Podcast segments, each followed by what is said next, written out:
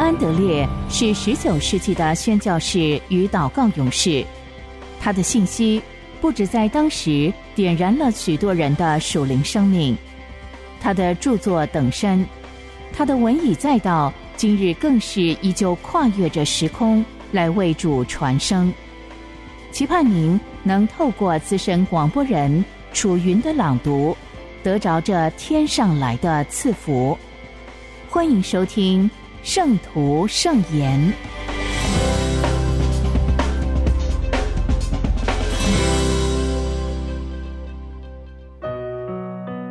在基督里的祷告学校，基督是寄生。马可福音十四章三十六节：“阿巴父啊，在你凡事都能，求你将这杯撤去。然而，不要从我的意思，只要从你的意思。”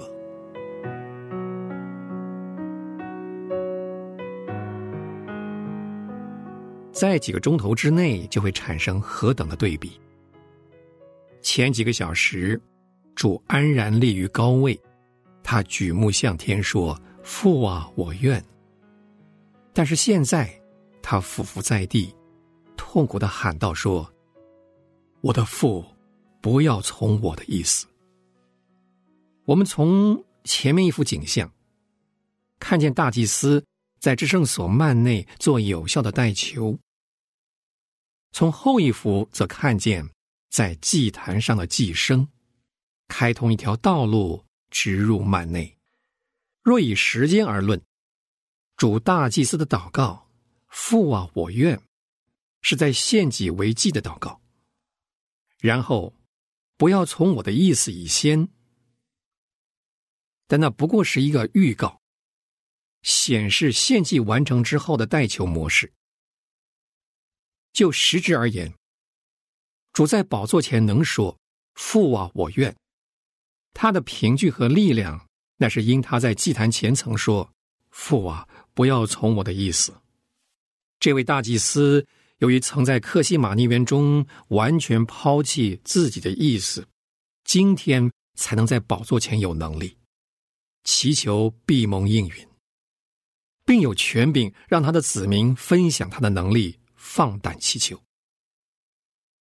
凡是要向基督学祈祷的人，必须认识克西马尼园这一课，它是其中极宝贵神圣的一课。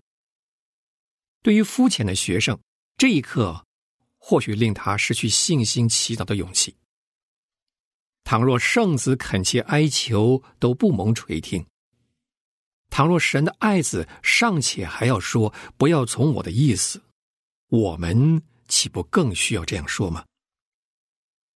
这样一来，在几个小时以前的应许，无论你们求什么，凡所愿意的，这些话就不可能按字面成就了。然而，仔细探究克西玛尼的意义，会让我们明白，这正是祷告蒙应允的确据和道路。让我们怀着敬畏之心。贴近观察这伟大的一幕，圣子强烈哭求、恳切祷告，却得不着他所求的。圣子正是我们的老师，他必会晓谕我们，他成为寄生的奥秘，就是这个奇妙祷告所包括的启示。要明白这个祈祷，让我们先注意主。早先以大祭司身份的祈求和现在他在软弱中的祈求有什么分别？早先他是为父的荣耀而求，也求他自己与他子民的荣耀，就是求父实现曾赐给他的应许。他知道他所求的完全合乎父的话语和心意，所以敢放胆说：“父啊，我愿。”但是在这里。他对所求的事还不太明白父的心意。他所知道的是，到目前为止，父的旨意是要他喝这苦杯。他曾对门徒提到，他必须喝这杯。这件事以后不久，他又在说：“我父所给我的那杯，我岂可不喝呢？”他所以来到世间，正是为此。但是，当黑暗的权势临到，他的心灵突然涌现难以言喻的痛苦，他开始尝到死的滋味，就是天父对罪恶的愤怒。他的人性。因为即将成为咒诅的可怕事实而站立，发出痛苦的哀求。他渴望能免喝这苦杯。他说：“求你将这杯撤去。若神的旨意可以不用如此，而仍能成全的话，这个心愿就充分证明他的人极为真实。而不要从我的意思使这个意念不致获罪。”他先祈求说：“在你凡事都能。”然后，他更恳切祈求撤去那杯。而在他三度重复“不要从我的意思祈求”当中，他寄生的本质和价值才显明出来。所要求的是，他不能说“我知道这是你的旨意的事”。他求神彰显全能与慈爱。但在最后一句话，他取消这个要求，而说：“只要从你的意思，求撤去那杯的祈祷不得应允，而求顺服神旨意的祈祷蒙了垂听，得着荣耀的应允。先使他胜过惧怕，又使他战胜死亡的权势。从此可知。”耶稣的顺服已经达到极其完美的地步，因为他否定己意，完全降服于天父的旨意。在各个他舍命的价值来自克西马尼园的舍弃己意，他在这世上学会了顺服，正如经上所说的。因此，就为凡顺服于他的人，成了永远得救的根源。他借这个祈祷存心顺服，以至于死，而且死在十字架上。所以，神将他升为至高，赐他权柄，予取予求，因为他曾说：“不要从我的意思。”所以，就得着能力说：“父啊，我愿。”基督在克西马尼顺服父，不求成就己意，所以就得着权柄，能对他的子民说：“你们无论求什么，我必成就。”让我们再一次思想克西马尼至深的奥秘。第一，圣父将那愤怒的杯拿到他爱子面前；第二，一向顺服的圣子惊恐退缩。要求把这杯撤去。第三，圣父不允许，仍然递上那杯。最后，圣子抛弃己意，满足于自己的意思，未蒙应允，走向各个他去饮那杯。哦，克西玛尼，在你那里，我才明白，主如何能赐给我祈祷必蒙应允的无穷保证。由于他同意让自己祈求不蒙应允，才为我赢得这项保证。这一点与整个救赎计划十分协调。我们的主总是以苦难为我们赢得相对的益处。因他受捆绑，我们得以自由；因他成为罪，我们得以成为神的义；因他受死，我们得生。因他受神咒诅，我们蒙神祝福；因他忍受胜负，不应允祷告，我们的祈祷得蒙应允。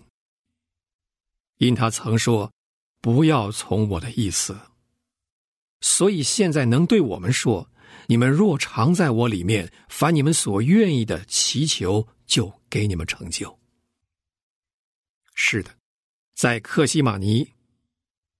你们若常在我里面，有崭新的强度和深度。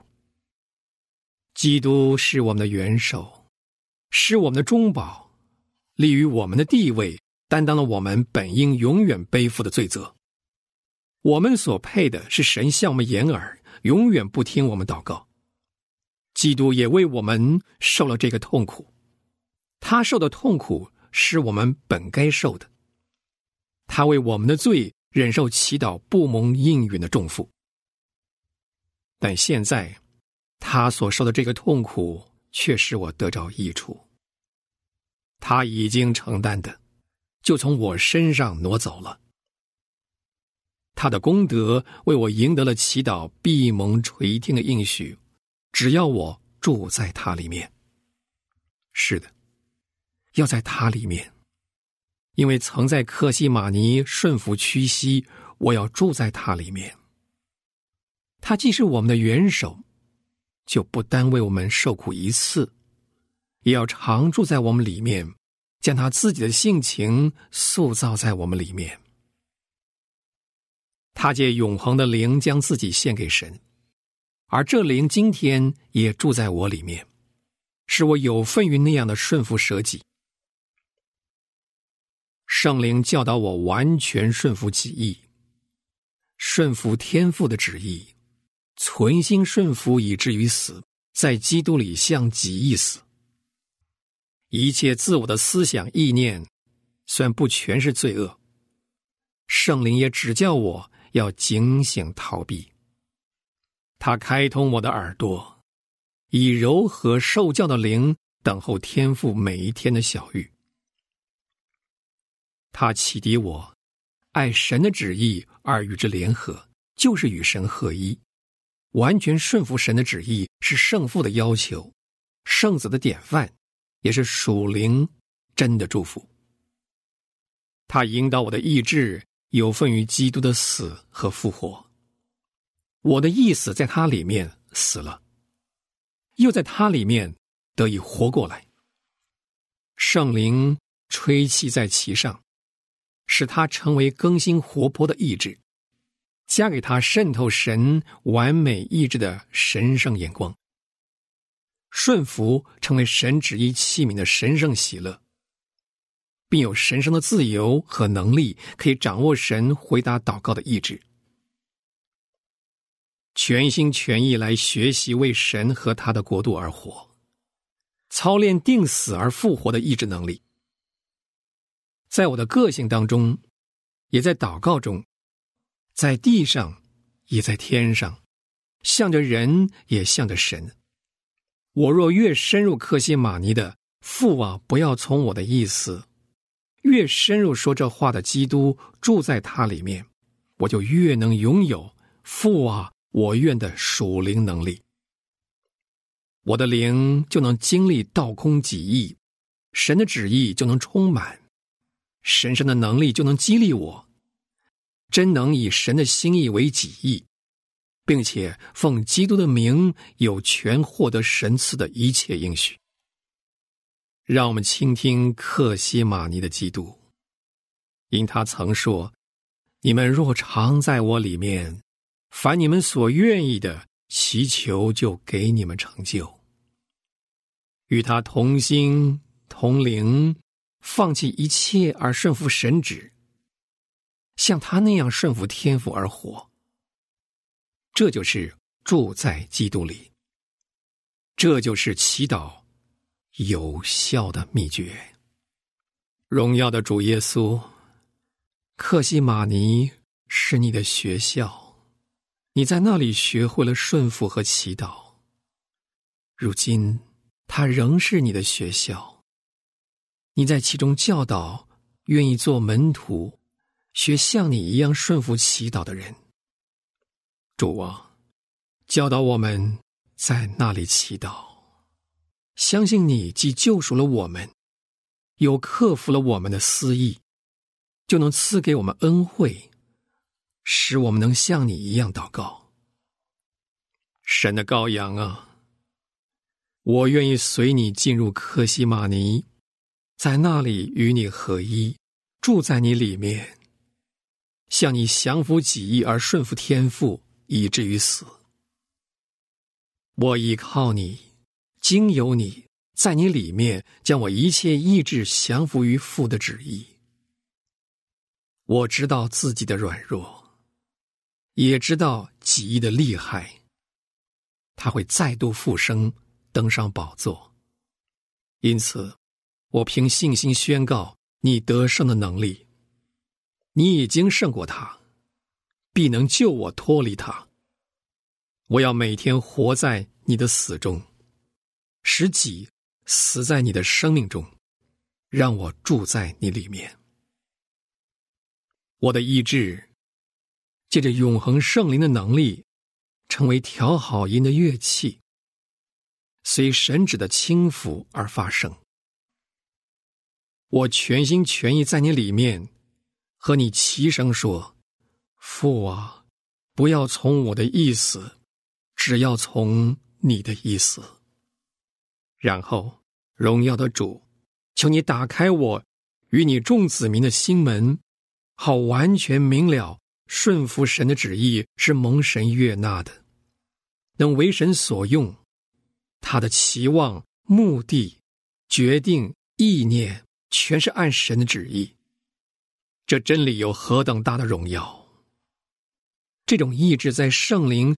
内住之神的全能里，能够运用祈祷的王室特权，在天上地上，或释放或捆绑，予取予求，言出必成。主耶稣啊，教导我如何祷告。阿门。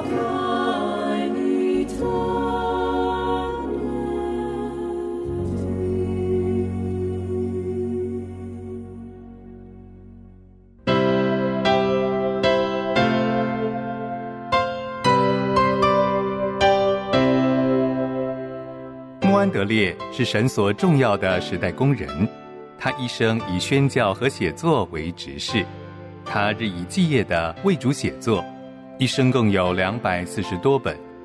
从十九世纪以来，他的文字一直不断的影响着历代信徒，成为全球非常重要的灵修小品。这一刻，就让你我继续来聆听由资深广播人楚云所诵读的。圣徒圣言，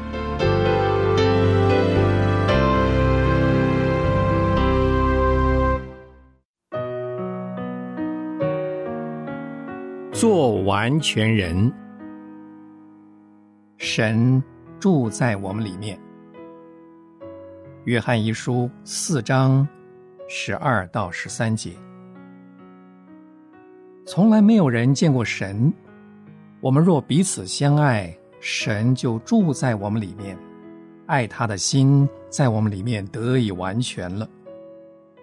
神将他的灵赐给我们，从此就知道我们是住在他里面，他也住在我们里面。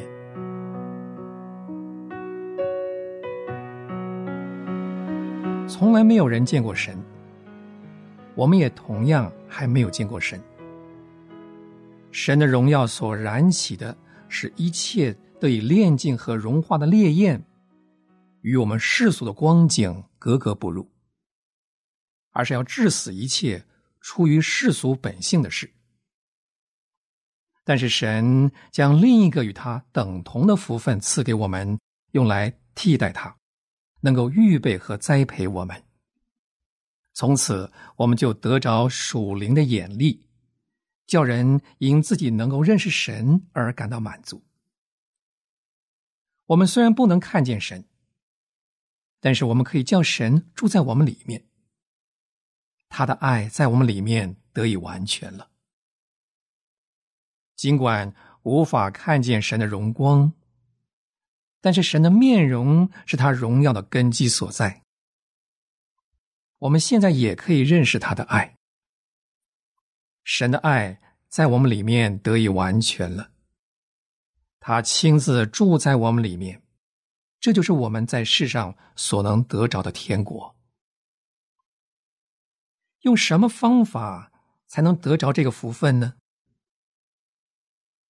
我们若彼此相爱，神就住在我们里面，爱他的心在我们里面得以完全了。我们也许没有见过神，但是我们看得见我们的弟兄。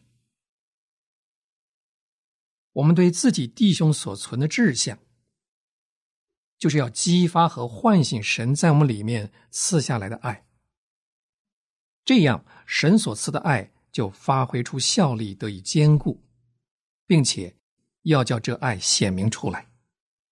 从此，就要叫神的爱在我们里面动工，使我们在爱里面得以成全完备。这样，我们就让神得着满足，让神的爱降临下来，住在我们里面。在我弟兄身上，我立了志向。因为神召我们，要我们把对他的爱完全表明出来。不管我们的弟兄是何等令人厌恶，在我们爱他的时候，我们的爱就表明自我不再活着。他表明，正是神的荣光所发出的烈焰，将神的羔羊炼尽了。他还展现出神的爱。在我们里面成全了，并且神亲自住在我们里面，赐给我们爱心。我们若彼此相爱，神就住在我们里面，将他的灵赐给我们，从此就知道我们是住在他里面，他也住在我们里面。我们若是充分认识神住在我们里面，他的爱。也在我们里面得以成全。这种奇妙的认识，绝对不是冥思苦想的结果，并不是出于我们在自己里面所看出的一切。属神的事、神的爱，以及神住在我们里面这些事，只有借着神所赐的光亮，才能看出来。将他的灵赐给我们，从此就知道我们是住在他里面，他也住在我们里面。约翰始终记得，门徒并没有透彻理解耶稣所说的话，也不曾亲身体验过，直到那永远无法忘怀的日子，借着从天上刺下来的火光，一切都变得明朗真实。只有圣灵。才能将这个工作成就在我们里面。他之所以亲自永远的向灵魂彰显出来，从此灵魂就得着安息。不是他借着普通恩典的工作，就像门徒在这一天以前所得着的，而是借着他特别的恩赐，就是直接得以高举的耶稣，从他所做的大宝座赐下来的。我们只有借着圣灵，才能晓得神住在我们里面，我们也在他里面，他的爱在我们里面得以完全了。现在，基督徒的生命仍然像过去一样，正是圣灵所做的特别的事工，才将内住的神彰显出来，使我们在爱里面得以成全。我们必须放慢脚步，首先掌握真理的方面，然后再掌握另一方面。首先运用一个恩典，然后运用另一个。我们整个内心一度怀着一个目标，就是认识和遵行神的旨意。接下来，似乎就只有一件事要做，就是爱。而且，我们觉得仿佛自己在家里，在自己与别人交往的时候，在我们看护教会和世人的时候，只需要运用爱。一段时间之后，我们感觉自己彻底失败了。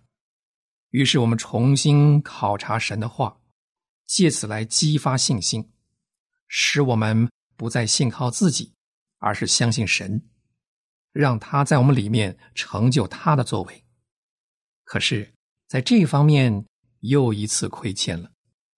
接下来，我们又感到，只有分享了圣灵，借着以前从未有过的能力，在五旬节赐下来的恩惠。才能满足我们的需要。任何人都不要怯懦或者失望。